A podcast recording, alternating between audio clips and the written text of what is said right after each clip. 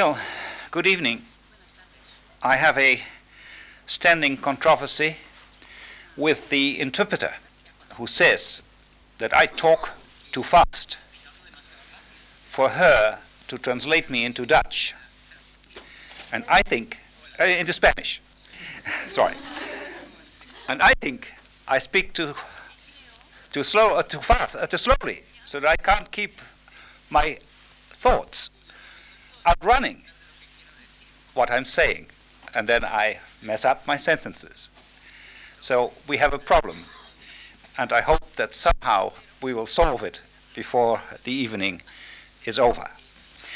Now, my topic is the role of the Netherlands in the, in the European community. And I offer that uh, as an example of one state one smaller actor uh, uh, in the context of decision making within the European community. I shall talk as much about the role of the Netherlands in terms of images as of actual facts.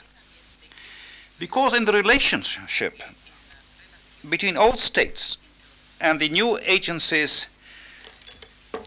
of international and supranational organization in Europe, there is a great deal of symbolic politics. I'm still quarreling with the interpreter because I hear her talk. Well, the degree of symbolic politics is certainly the dominant factor in the eyes of mass publics, and also in that of outside observers who are not directly involved in the myriad political and administrative actions which make up the reality of European integration. And I think somehow for a general audience, implicit comparisons on the role of different countries in decision making within Europe is also easier on the symbolic than on the actual decision making level. And it may even be more telling. Now, what image then does the Netherlands represent when you look at it as an actor in foreign policy?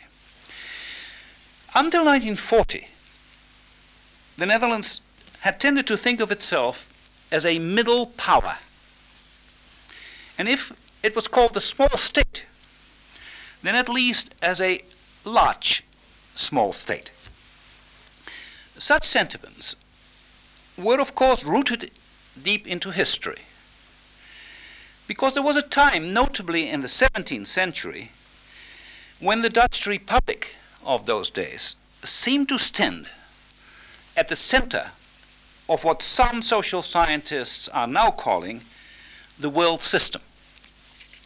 And for a long time afterwards, the Netherlands still remained what some Dutchmen like to call the smallest of the large colonial powers.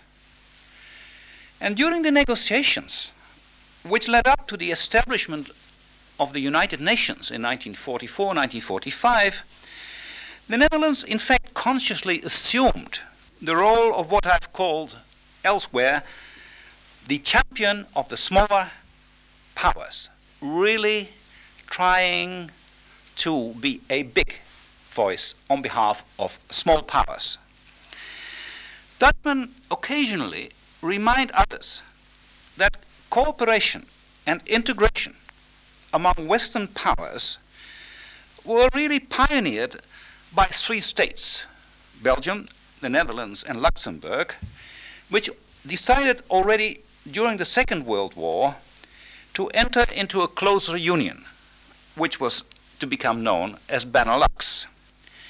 And in fact, those three countries were members of the Pacts of Brussels, which preceded NATO. And they made up, between them, one half of the original six members of the initial European communities. Now, if others point to the small size of the Netherlands in the now enlarged and merged communities, let alone in larger organizations like the OECD and NATO, then Dutchmen like to draw attention to the economic weight of the country, which is, after all, a very substantial actor in international trade. And also, one might ask rhetorically, was the Netherlands, until quite recently, not the largest single foreign investor in the United States, only to be outpaced by Japan uh, in the last two years? Does the country not qualify in monetary conferences as one of the world's 10 most important and richest nations, even though it was presumably wrongly excluded from the economic summit of the seven. Is in fact the Netherlands, with over 15 million inhabitants, if one takes population as a measure, not the largest of the small countries on the Western European scene. Of course, the gap between it as the largest of the smallest states and the next runners up, which are Portugal, Greece, and Belgium, which all have about 10 million people uh, as inhabitants, is rather smaller than that with the next largest country, which happens to be Spain, with over 40 million. But that, of course, is only a minor problem. Now, of course, even Dutchmen are aware that the Netherlands, after all, is a small country. And its one time status as a major colonial power has not strongly or lastingly influenced the self image of Dutchmen. Even those who recall the great exploits of the 17th century readily emphasize that the Dutch Republic was indeed very, very small in both territory and population, even in its most powerful years. One does find indeed surprisingly little nationalist rancor or even nostalgia in the Netherlands. Most Dutchmen identify strongly, on the contrary, with a long standing tradition of peace and internationalism. As early as the 17th century, to quote a famous statement of a leading statesman, the aim of the Dutch was to live in peace and trade with everybody uh, freely. Ever since Grotius, many Dutchmen have believed that they have a special role to play as the guardians of international law. And there was a long period of self chosen neutrality in both the 19th and the 20th century, which probably and actually did not die easily. Just to give you one example, even when the Germans had invaded the Netherlands in May 1940, and when bombs began to rain on London, where the Dutch government was in exile, the Dutch foreign minister of those days, sitting in London, wrote a book entitled The Rape of the Netherlands, in which he complained that the Germans had been had dared to invade the country which houses the International Court of Justice in its peace palace, and a country at that which had so scrupulously observed its obligations as a neutral power. A definite moral, not to say moralist or moralizing stance, remained long after the realities of power politics had been brought home and the Netherlands came to join all manners of international organizations. But on that, one could also capitalize. Because within NATO, the Netherlands prided itself for being the most faithful ally of the United States, having a rather special relationship in this respect. And within the European communities, it saw itself as the most honest and genuine supranationalist power. More recently, it became an early champion of the New World Economic Order, claiming a special role in forging a North South dialogue, parallel to its claim to a special mission for peace. And whenever the Dutch foreign ministry and the established, possibly somewhat narrow foreign policy elite embraced or embraces a realist position in foreign policy, they've met with resistance from an increasing number of activist groups who lectured the makers of foreign policy on the imperative of making moral choices. Dutch foreign policy traditions have, in fact, witnessed, I suggest, a confluence of forces of time honored neutrality, of a self consciously missionary calling from the churches, the churches which concerned themselves much more directly with worldly issues than they previously did, while fully retaining the posture that they represented the elect. And also, as a third force next to the churches uh, and persisting neutralism, a vociferous new left, which has been particularly active in opposing modern arms, in pleading the case of third world countries, and organizing peace marches uh, uh, whenever appropriate. In short, I suggest Dutch traditions in international relations are summed up rather nicely in the title of one book in English on Dutch foreign policy, a book written by Joris Voorhoeve, a good political scientist who happened also to be at one time the leader recently of the Dutch Liberal Party, and which he entitled Peace, Profits, and Principles, a study of Dutch foreign policy.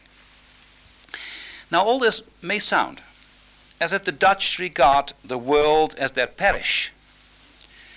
But for most Dutchmen, Europe remains much closer to home.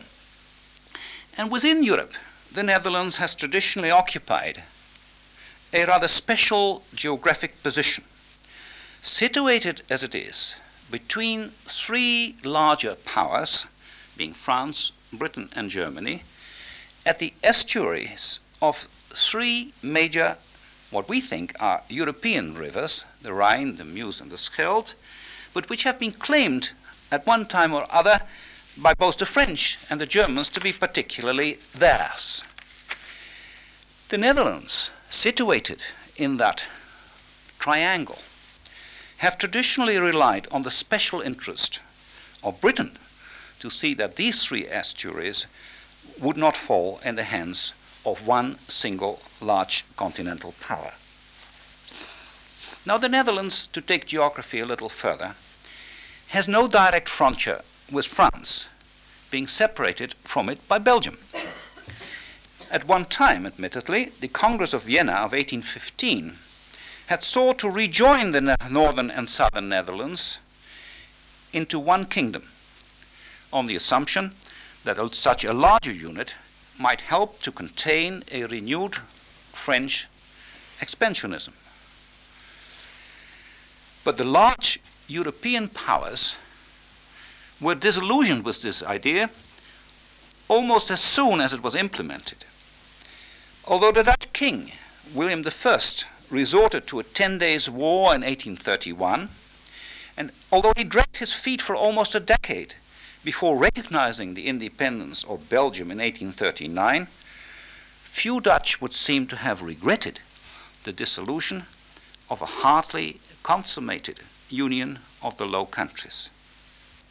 Nevertheless, the separation of Belgium and the Netherlands did leave certain problems of boundaries and political identity, because three provinces, Limburg, Brabant, and Flanders, were divided between the two states. And in 1918, leading Belgian politicians expressed a certain annexationist desire uh, in order to regain some sections of these provinces. But that annexationist desire soon was, came to naught.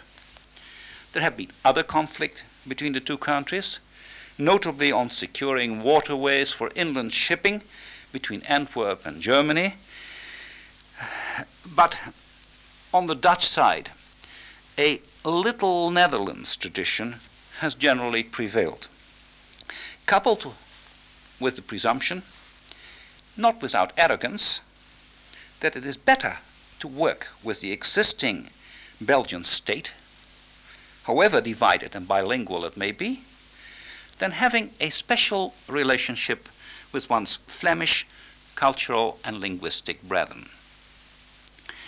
Now, the border with Germany has remained roughly unchanged for centuries.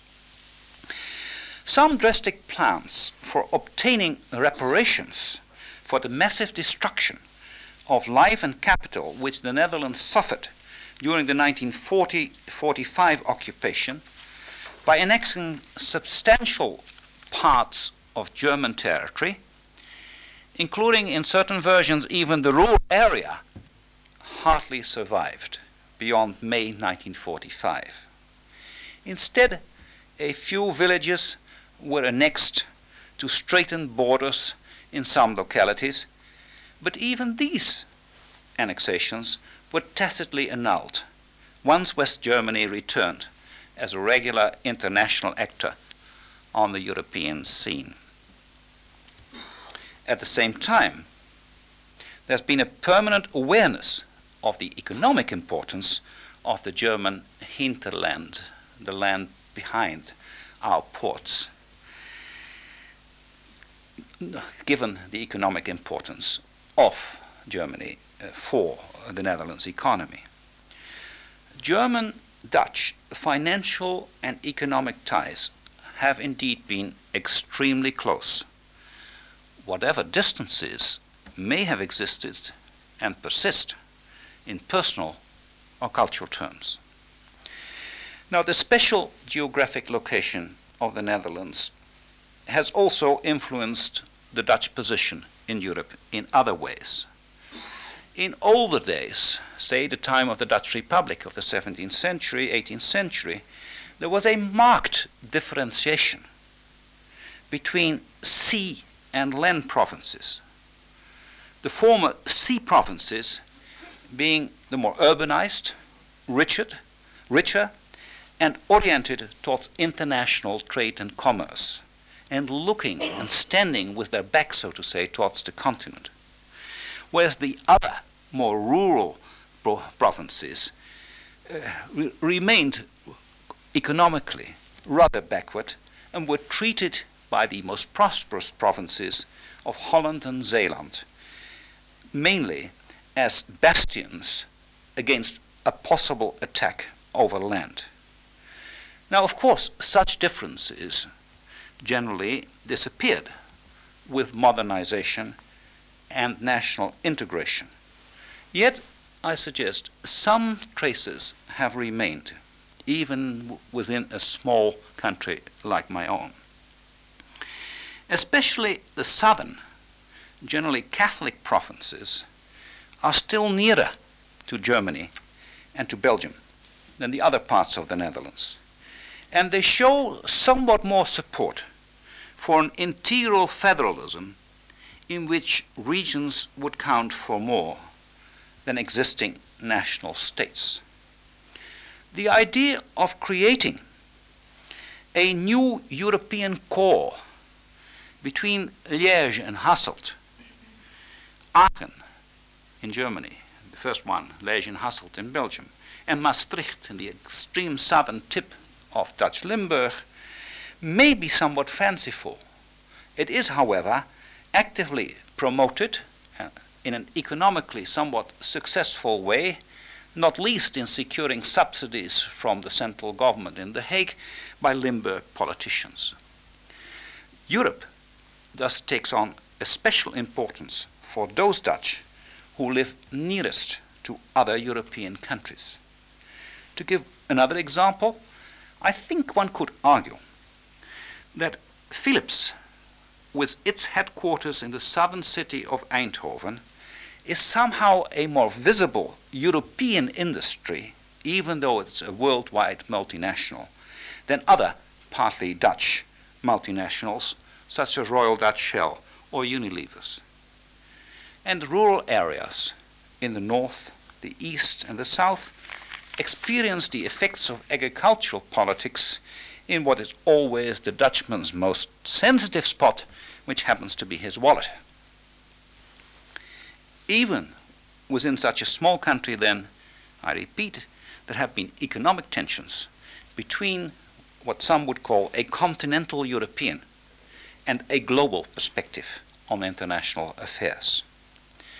And finally, and then ending uh, this short exposition of the geograph geographical factor, lying at the mouth of several European rivers, which serve as important means of transportation and also as a source of water supply, the country has become increasingly sensitive about developments that have also made these rivers the sewers of Europe. The desire, to play on words, to have Rheinwater as Rheinwater, which really means clear water in German, as well as the protests against the location of nuclear plants by others close to Dutch borders has indeed provided social movements with environmental concerns, and there are a few in the Netherlands, uh, with cross national sources of political action. Even though some studies suggest that the greatest polluters of the estuary may be the Dutch themselves. Now, let us finally begin, to move into the European arena. Europe has never been a controversial political issue in the Netherlands, neither in the building periods of the 1950s, nor in the restless 1960s or the stalemated 1970s, nor in more recent years of renewed euphoria.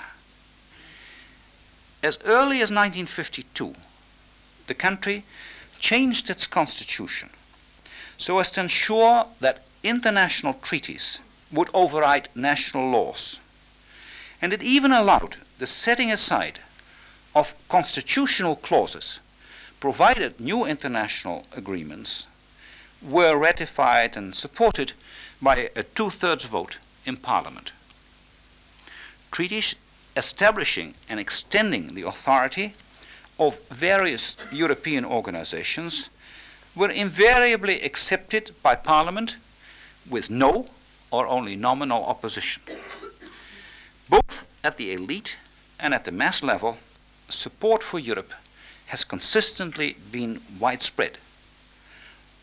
All parties have invariably embraced Europe, with only some minor skepticism from small dissident Calvinist splinter parties on the far right and equally small groups on the far left of the political spectrum. And the Eurobarometer surveys show invariably high public support for European integration if one compares the Dutch with other European nations. They also prove, incidentally, that the Dutch feel to be the happiest citizens of the European community apart from the Danes. I'm not going to explain the latter. But how to explain this consistent pro European attitude? Again, turning back to history, one reason may be the manner in which Dutch neutrality was forcibly ended in 1940. Before then, a national interest might seem to, to demand and to warrant neutrality. But since then, there has been no other basis for secure national existence than through collective security and strong international organization. This led early on, after 45, to support for global organizations such as the United Nations and its specialized agencies, the World Bank, the International Monetary Fund, and the General Agreement on Tariff and Trade. As well as for organizations with an Atlantic scope, such as the Marshall Plan Organization first, the OECD, and NATO later, and also for all manner of European organizations, ranging from the Council of Europe, the initial three European communities, and the and Western European Union. All Dutch in fact, hailed the 1948 Congress of Europe, which was held in The Hague. And some, uh, and all leading Dutch politicians, joined the Comité Monnet in the crucial 1950s. And if some were more ardent believers in Europe than others, none really opposed it. One persuasive argument in favor of all such efforts at integration was the conviction, again and again stated, that only such organization and genuine international, but especially regional integration could prevent a revival of armed conflict between the larger European powers that surround the country. But there was, of course, more than the trauma of neutrality ended by external force. The traditional international orientation of the Dutch economy was another significant factor. For a small state, large markets remain vital. European cooperation could, uh, could supply these markets, provided its growing organizations did not develop into closed economic blocks that separate the country from other trading partners outside Europe. Within the European communities, the Netherlands has therefore been a constant champion for an open economic Europe. Internationalism and even more supranationality has rated high on Dutch value scales. Dutch politicians were traditionally amongst the most active proponents of federalism and supranational arrangements. Allow me to give you one anecdote uh, about the early supranationalism of the Dutch. The Dutch socialist Marinus, and I want you to remember the name, Christian name Marinus. Marinus van der Goes van Naters was a particularly early and active supranationalist in the European movement, in what was still then called the Consultative Assembly of the Coal and Steel Community. And in the early 1950s, he designed a new European organization which would have established the Saar region as the first all European territory under one supranational high commissioner. When people began to realize that the first holder of that paramount office of high commissioner was to be the author of the plan, they deliberately nicknamed him San Marino. Now, supranationalism then was traditionally regarded as a good in itself because presumably it was the instrument which would tame power politics. However, on closer analysis, European supranationalism presented at least three very basic problems. First, not all Dutchmen proved to be equal believers in European unity for its own abstract sake. Some wished to see a concrete tit for tat in economic payoffs. Now, those who advance such arguments were often decried by the more ardent Dutch European, Europeanists as village politicians or food draggers. But between government and parliament, and within parliament, such differences could lead to tensions with convinced Europeans accusing their opponents of being petty nationalists. Secondly, and more significantly, the Dutch position had a patently contradictory element. Because while pleading for supranationality and federalism as the only way to contain power politics, Dutchmen of all persuasions were anxious to have Britain join Europe even though British leaders of all parties had made it abundantly clear already in the 18, 1950s and the 1960s and the 1970s, uh, in other words, long before Margaret Thatcher uh, acceded to uh, power in Britain, that they were against any real transfer of sovereignty. After 1958, Dutch politicians were particularly adamant in their pressure for, Euro- for English inclusion. They acted as the most outspoken antagonists of de Gaulle, whom they irately regarded as a French nationalist, using, or rather misusing, the remaining instruments of such instruments as he, as he left of international organization for his own purposes. Once Britain had joined the communities, the joint opposition of French and British politicians to any further extension of supranational elements was experienced by the more active Europeanists in the Netherlands as an undeservedly cold shower.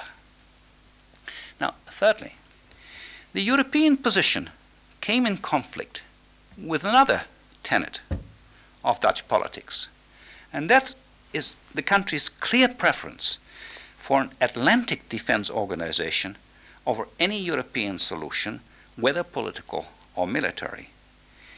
Special European, and I have put that in my written text between quotes, European defense arrangements, plans for a closer political union of some European state or for a European directorate, which would claim a special role in foreign policy and security decisions, were in fact consistently, until last month, uh, again strongly resisted for they would jeopardize the accepting, accepted leading role of the United States in such matters.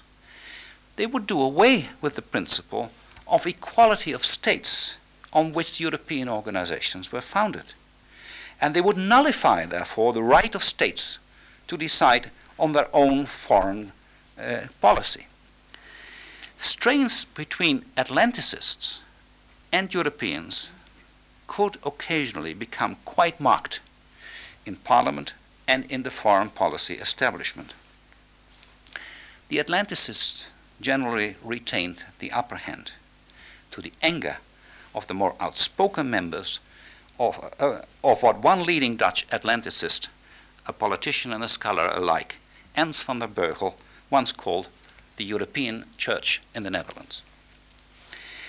Now let us now move to the Dutch role with, within the various community organizations. In the Netherlands, there is a widespread belief that Dutchmen are comparatively rather effective in the day to day working of international organizations. One reason for this would, could be that nationals of a relatively small country would normally find it easier to divest themselves of specific nationalist interests than nationals of larger states.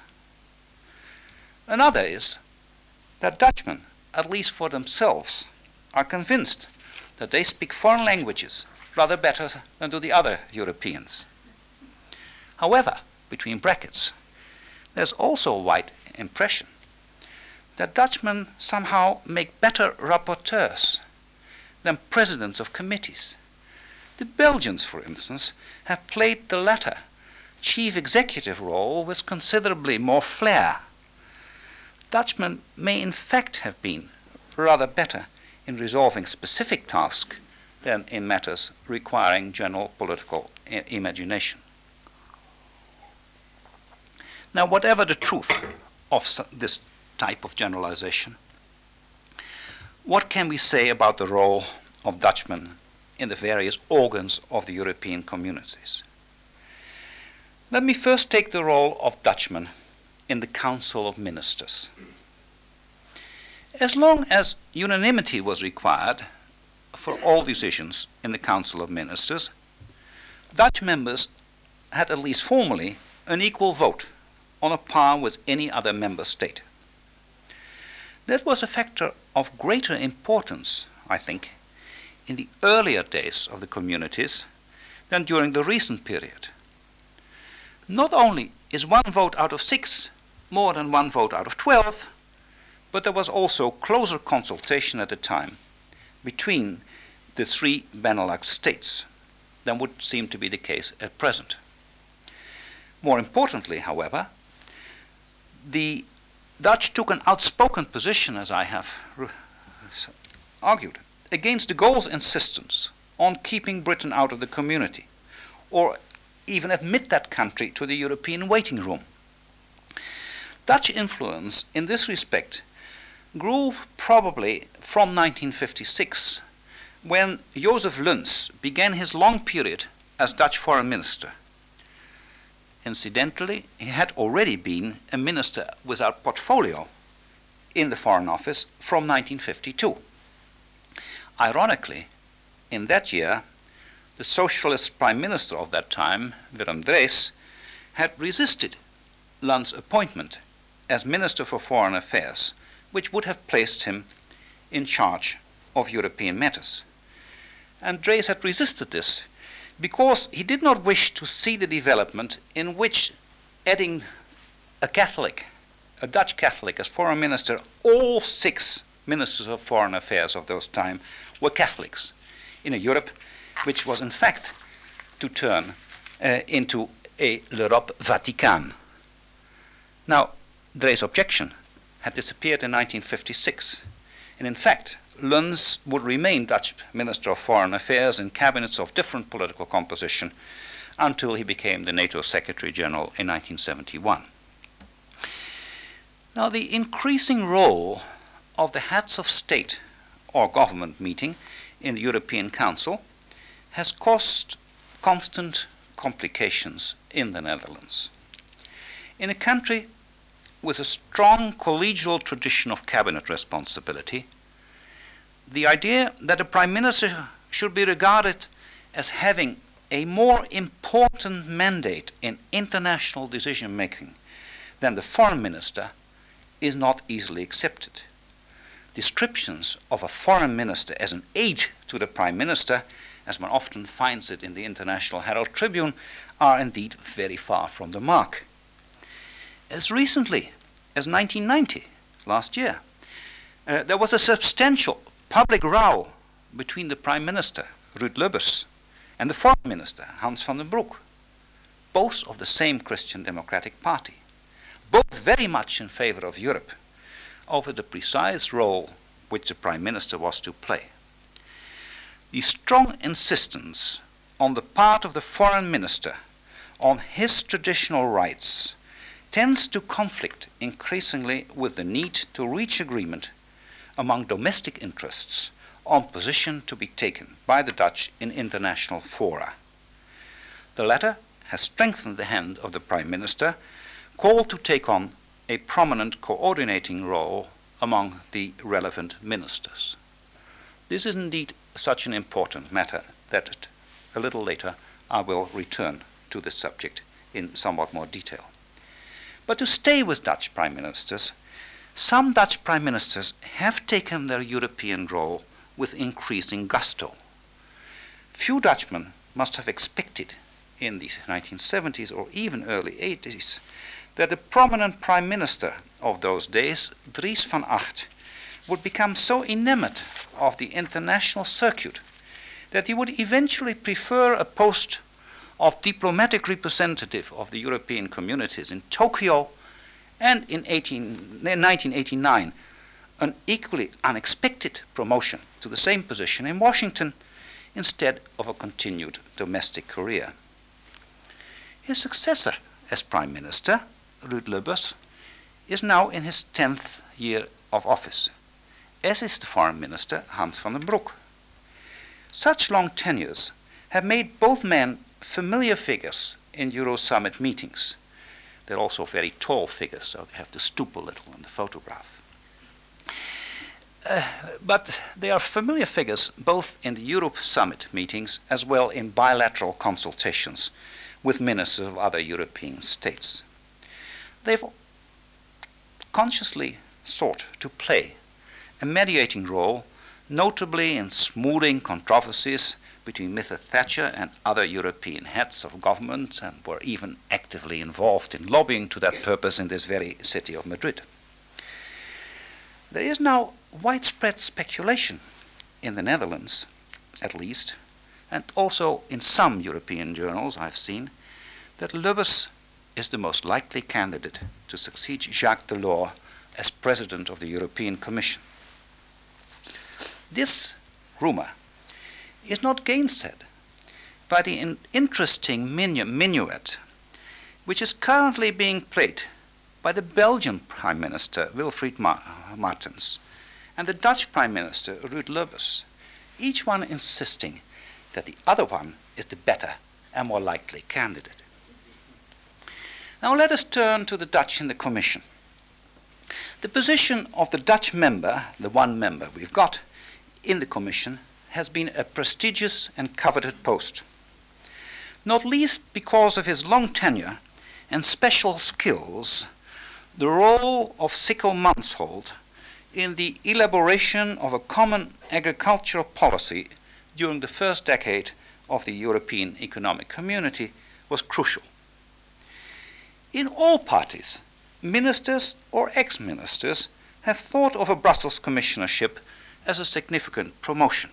I'm not sure that the rivals of Mr. Thatcher's have thought equally so, but that's another matter.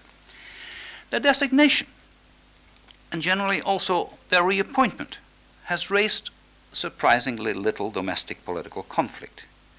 Some, including the present Commissioner, Frans Andriessen, who was a former leader of the Christian Democrats and an ex Minister of Finance, have served a sufficiently long time to acquire substantial portfolios.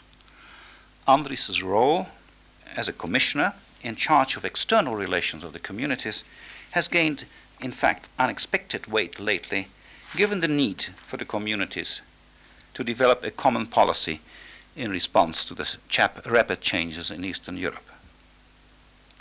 Let's turn to the bureaucracy and the Dutch role of it. Now, I suggest that any general estimate of the role in Dutchman, of Dutchmen in the Brussels bureaucracy is clearly speculative at best. Whereas one can point to senior officials with long periods of, important, uh, of, of service in important divisions, the policy of ensuring a rough proportionality of nationals of all member states within the bureaucracy makes this hardly noteworthy. But one problem is noteworthy.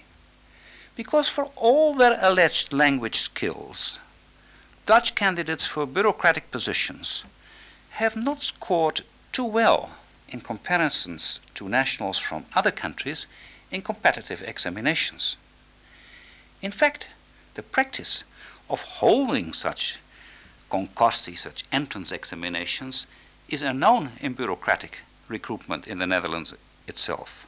In the Netherlands itself, and a hesitation on the part of Dutchmen to submit themselves at later age to examinations may be one reason why the Dutch have not fulfilled the share of appointments and promotions that they might have legitimately claimed. More generally, the day to day working of the European bureaucracies would seem to reflect the administrative and legal traditions of other countries more closely than the much looser ones normally found in Dutch ministries.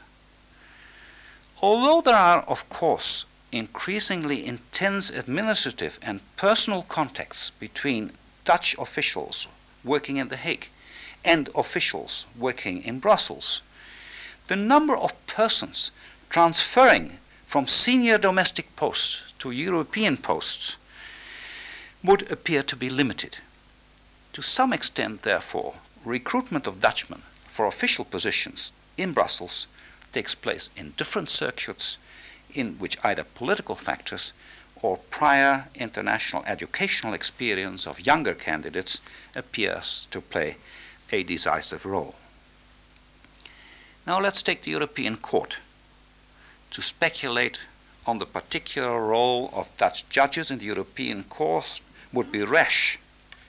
So far, only two distinguished jurists, both men with a substantial academic background, have completed a service on the court, with a third Dutch judge, also a former academic, uh, uh, just beginning a period at the court.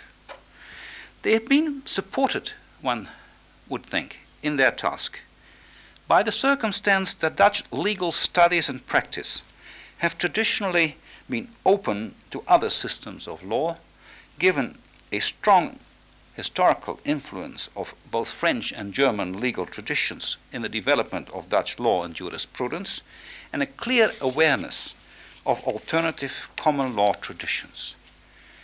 The activism of the European Court appears to have influenced a turn towards a similar judicial activism of judges in the Netherlands itself, and there's no doubt about the effect that the court has on internal legal practices uh, and decisions of the judiciary in the country. I move on rapidly to the European Parliament, which will occupy me a little longer. There have been Dutchmen in Strasbourg and Luxembourg from the earliest days of the Common Assembly. In the 1950s, leaders of Dutch parties frequently chose to combine membership of the national parliament was membership of the then existing international parliamentary bodies. Strasbourg provided, in fact, an informal meeting place for contacts across Dutch parties in a manner that political strife in The Hague did not always do. One can indeed trace the importance of this factor in some political careers. European politicians, Dutchmen who had served in European assemblies of one way or another, have been relatively acceptable candidates for ministerial posts in coalition cabinets. And this could happen because a Dutch minister traditionally does not have to be a member of parliament, in fact, cannot be a member of parliament while he serves in office. And the practice of appointing people outside parliament uh, is uh, very uh, normal. An early example of a successful entree into Dutch politics via Europe was that of Marga Klompé, a Catholic woman dep- deputy who soon became known in Strasbourg as Madame de Clompadour, but then trans- fully transferred her activities to national politics in The Hague, where indeed she became the first woman minister in the Dutch cabinet in 1956. Another example, just in passing, is Barend Biesheuvel, who went to Brussels as a spokesman for agricultural interests in the Economic and Social Committee, then began a political career both in Europe and at home, which was to prove him of prime ministerial to be of prime ministerial material. He, in fact, served as Prime Minister for two years in 1971 1973. As long as the European mandate rested on membership of the national parliament, the chance that domestic heavyweights would be active on the international scene and vice versa was for a small country like the Netherlands substantial.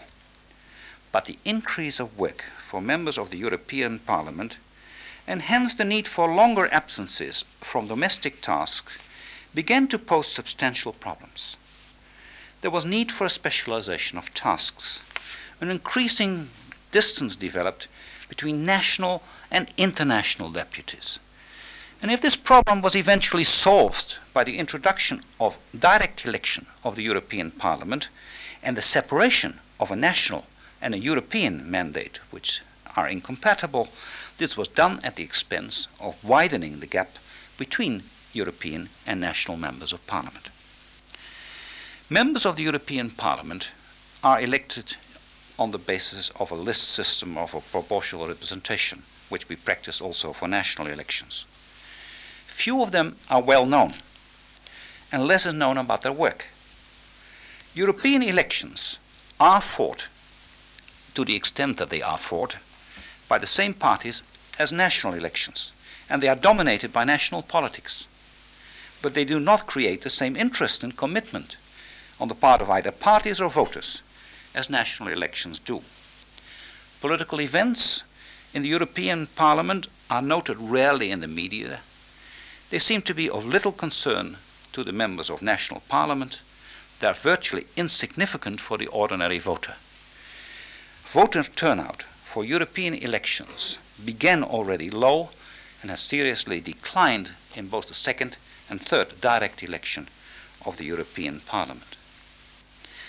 At the same time, however, Luxembourg or Strasbourg have not become an end, not even a luxurious end, to political careers. relatively close cross partisan contacts of Dutch members of the European Parliament have been maintained, notwithstanding the larger importance which party groups have acquired also in Strasbourg. In the recruitment of cabinet minister and junior ministers, detachment of local strife can be as much an advantage as a disadvantage, and international expertise is apparently deemed an important quality in ministerial recruitment. In the last cabinet to be formed in November 1989, no fewer than three full time Europeans returned to national politics. Two women deputies as cabinet ministers for welfare, culture, and health, and for transport, and Piet Dankert, a former, former a socialist former president of the European Parliament, who became responsible as Under Secretary at the Foreign Office for the coordination of day to day Dutch policy in the different bodies of the European community.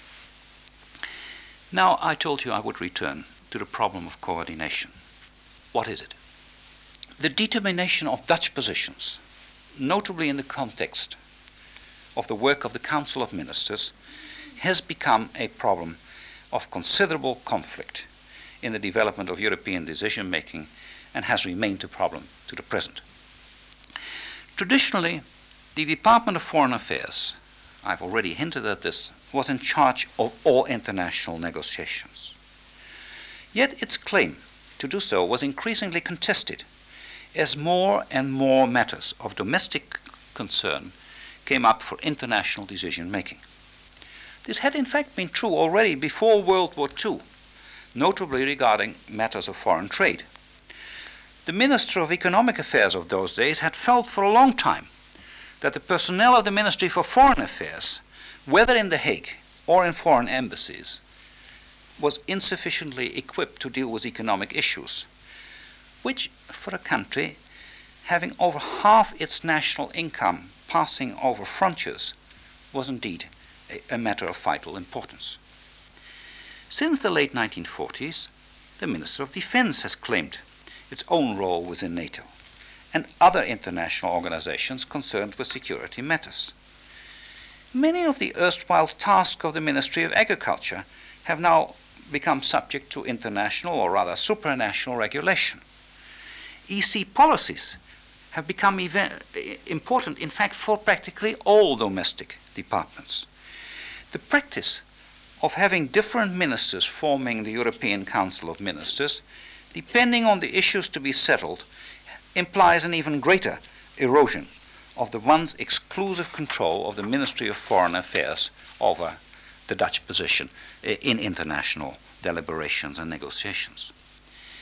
If other departments argued that the Ministry of Foreign Affairs lacked a specialized staff to deal with issues of vital importance to their own competencies, the Ministry of Foreign Affairs countered with the argument that even in apparently technical and domestic issues, important problems of foreign policy might be at stake. Some in the Ministry of Foreign Affairs looked favorably at the idea of strengthening its own staff so as to have adequate in house expertise in different fields of government policy. Others regarded this as an imposition and also a costly duplication, requiring new and unwanted deliberations of an interdepartmental nature between the Foreign Office and the domestic ministries in The Hague. The matter was formally settled by establishing a committee on European affairs within the cabinet with the Prime Minister in the chair. Under that committee, another committee mainly composed of civil servants of the main ministries concerned, was to draw up the guidelines for Dutch representatives in all community organs. The committee would be, so the compromise ran, be presided over by the Under Secretary of Foreign Affairs, with the Foreign Office serving as the secretariat and channel of communication to Dutch representatives abroad. But the Dutch are good at compromise at the same time, the sensitivities of the Department of Economic Affairs were so great that a special clause provided for the Minister of Economic Affairs, who through rank and cabinet membership was the most senior member of the government compared to the Under Secretary for Foreign Affairs, to take the chair instead of the Undersecretary for Foreign Affairs whenever the Minister of Economic Affairs wanted to be present himself. Strains have continued and are in fact inherent in the combination of continued international procedures of decision making with increasingly transnational concerns of domestic ministries. The role of the Undersecretary for Foreign Affairs, a junior minister, has in fact become so important that although he is not a member of the cabinet, he has become what one calls a constant attender, uh, and the most constant attender of cabinet sitting of all junior ministers, the others being locked out, uh, he being present generally uh, in the cabinet. Now, to round off, seen from the perspective of ordinary Dutchmen, the developments within the European communities offer an apparent paradox. On the one hand, decision making within the European communities and the increasing shift of powers to EC organs have come to affect an ever widening array of one's domestic issues. This implied that more and more matters were removed from potential Dutch control. One should expect a corresponding increase in interest in organization to influence decision making beyond the nation state. Such an increase is indeed found at the level of government and the more important interest group organizations. At the same time, however, many European matters have become so specialized and so technical that ordinary Dutchmen can muster little real concern. Although occasionally interested parties may resort to protest against particular community decisions, with some of the more colorful and steady protests coming from farmers and transport interests, which are very visible in the Netherlands economy, the attention of citizens and politicians alike has, on the whole, remained heavily focused on issues of national politics. Now, I suggest that is a paradox in need of explanation.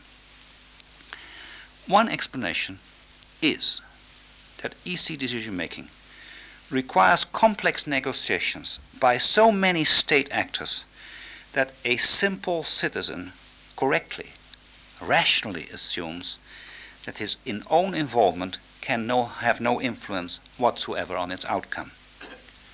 But then, one might expect a growing disenchantment with the phenomenon of a too distant Europe. And there are, in fact, remarkably few signs of this, even in the present time. One could argue that Dutchmen have long been aware of the fact that their efforts will have little influence on international events and decisions. A lack of anger against or even involvement in decisions beyond one's grasp might be a natural because traditional reaction for citizens of a country who have known for a long time that their influence on the world is limited.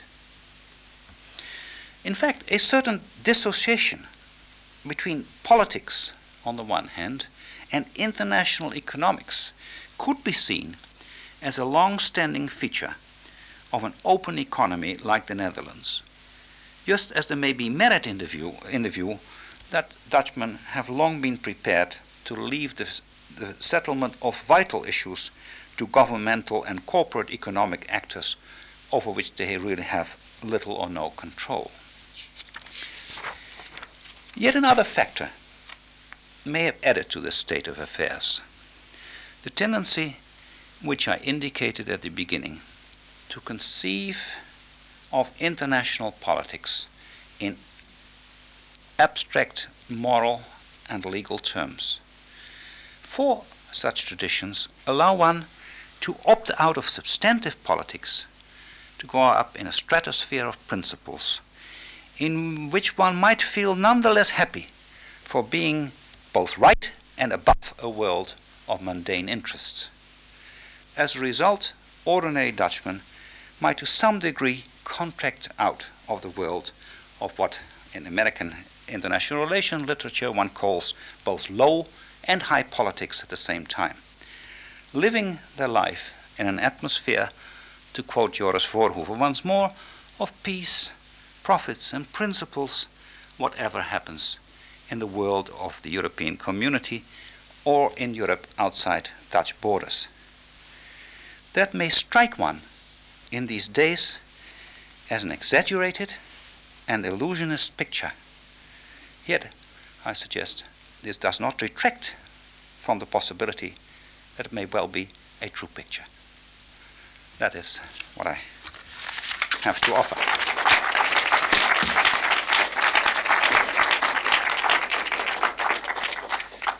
And according to the tradition of the House, I gather we will have a discussion.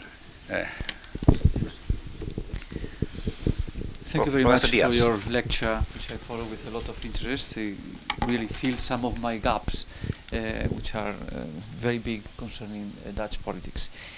Um, one of the unexpected, although not surprising, corollary of the uh, Gulf War, the recent Gulf War, was uh, to point out the fact that uh, Europeans did not have a foreign policy, uh, that which we knew, but even, uh, I think that furthermore, he pointed out to the failure of the um, coopération politique. Uh, it became adamantly clear to anybody that Europeans were highly divided on, on the issue of uh, having common stances. But which was still more, more surprising and perhaps more serious was the fact that uh, not even European um, states alone, by themselves, taken separately, seem to have a very clear uh, foreign policy, rather than uh, a subservient following of the uh, policy decided in Washington.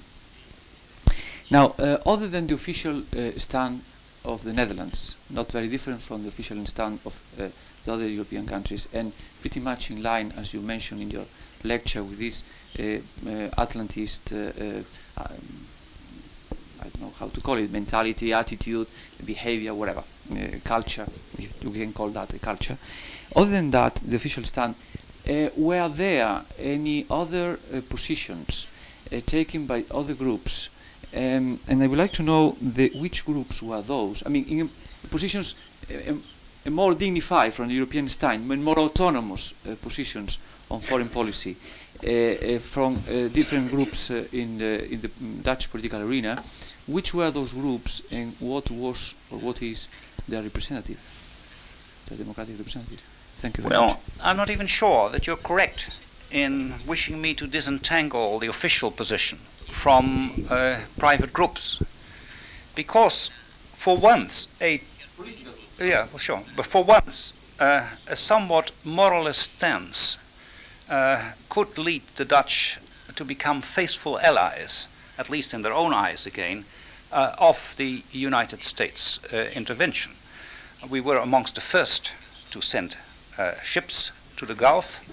We are still the only country which has troops in northern Iraq, in addition to the French uh, and the English uh, and the Americans. Uh, and on the whole, uh, the assumption has been that this was a war in which the Netherlands uh, uh, uh, should not be as passive as, for instance, our eastern neighbors, even though the eastern neighbors might have to pay more than the Netherlands was willing to, uh, to invest. Um, uh, also, uh, another traditional element came back, and that is that for once the attack by Iraq on Israel permitted the Dutch to opt out of uh, European positions uh, and to move Patriot uh, uh, uh, batteries, of which we happen to have uh, some which were operational, or at least we thought they were operational, in Turkey and in, in, in Germany, and to move them to Israel. So, on the whole, the, the actual choices being made were not uh, out of line uh, with the sort of traditional uh, assumption that the Dutch are a little more international than others. Now, the only problem uh, was that somehow the mandate for action that one wanted, or at least that the left wanted, uh, and especially as the left had also the Ministry of Defense, the Minister of Defense wanted, was a clear United Nations position. Uh, and the problem, of course, emerges when the United Nations has no policy, uh, because then where do you look for your moral justification uh, if you are sort of thrown back on a realist position? But on the whole, this particular period of the Gulf War, I think, allows the Dutch to contract out of any of the dilemmas which you think uh, were there, because I think they behaved better in their own eyes than the others. Uh, and secondly, the others behaved so badly that the idea of European cooperation, political cooperation, was proved to be uh, an illusion uh, and a dangerous one at that. So you could therefore also oppose the assumption of political union. Of course, when one gets back to the traditional stance, that Europe has a special role to play in the dialogue with Arab states and in the settlement of the issue of the Palestinians or what have you, certain problems may emerge. And uh, if then a all-European position comes up, and the Dutch somehow with the past having already since the days of Copenhagen and, and Venice gone along with certain statements which somehow put the uh, Europeans uh, in their own eyes uh, uh, further uh, towards a special, special position of recognizing the Palestinians. in that, when that sort of takes into account, the Dutch face some of the dilemmas that they have traditionally faced. Now, I'm not going to argue that there is a there's much to be said, but on the whole, consensus has prevailed in the Netherlands. Uh, a sort of typical consensus that, of course, this war should not have been fought and should not have been necessary and should have been prevented. But once it was fought, it should be, have been fought a little further so that Saddam Hussein would have been toppled. Uh, and that on the whole uh, is now such a mess that the international organizations should take the responsibility and move a little further than they have done. Now, many of these things are indeed questions of images rather than of actual facts. But I've said that my talk is very much about images, and this is how it looks, I think, to a Dutch observer. Okay. Any other questions?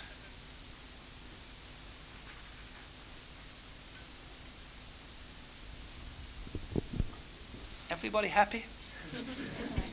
then the lecturer is happy. right. Okay. Thank you very much indeed.